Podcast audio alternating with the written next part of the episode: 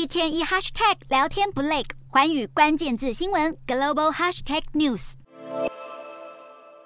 俄军占领的乌东各大城纷纷设立临时投票所，并悬挂起普丁肖像照以及俄罗斯国旗。尽管遭受国际社会的严厉谴责，乌东亲俄政权仍然在当地时间二十三日，在顿内茨克、卢甘斯克、赫尔松以及扎波罗热四个州展开入俄公投。公投将持续到二十七日。当地政府宣布，基于安全考量，二十三到二十六日之间，民众可以在自己家中投票，票所会派遣人员挨家挨户收取选票，但是最后一天则必须到票站投票。虽然俄国政府也曾利用公投。手段将乌国南部的克里米亚半岛归入自己领土，不过俄国这次企图吞并的地区总面积就占了乌克兰国土的百分之十五，等同一个葡萄牙的大小，势必引起乌克兰人的强烈反弹。自从公投计划二十日公布的那一刻起，西方国家领袖接连声明回应，拒绝承认公投可能的结果。欧盟甚至还因此考虑扩大对俄制裁。西方专家认为，俄国并吞乌东的举动将会激起西方国家更强劲的对抗。不过，即将进行公投的地区，实际上是工业兴盛、土壤肥沃的乌东乌南地区。战争爆发前，还曾经是乌克兰重要的经济命脉。普丁当然不顾国际社会反对，竭尽所能夺取。